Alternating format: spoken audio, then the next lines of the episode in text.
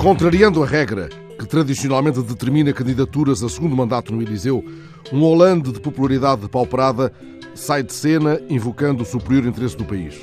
No mesmo dia, Pedro Santana Lopes, o nome mais desejado pelas hostes social-democratas para a disputa autárquica em Lisboa, dispensa-se de tal combate para o qual parecia fadado pelos astros. Outras conjugações terão pesado na decisão. A cotação do provedor está em alta. Até 2019, os astros ditarão outros movimentos.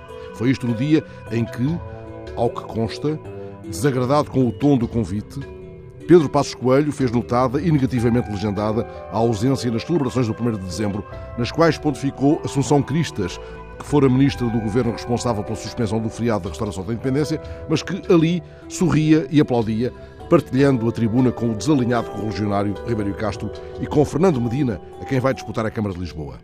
Como é da regra, Passos Coelho, desfalcado agora de Santana, descarta o apoio a Cristas e define um prazo para encontrar um candidato forte a Lisboa.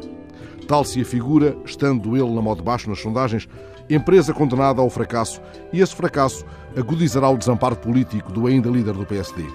Esse desamparo será a prazo, porventura, fatal para quem traçou uma linha de ação tão inflexível.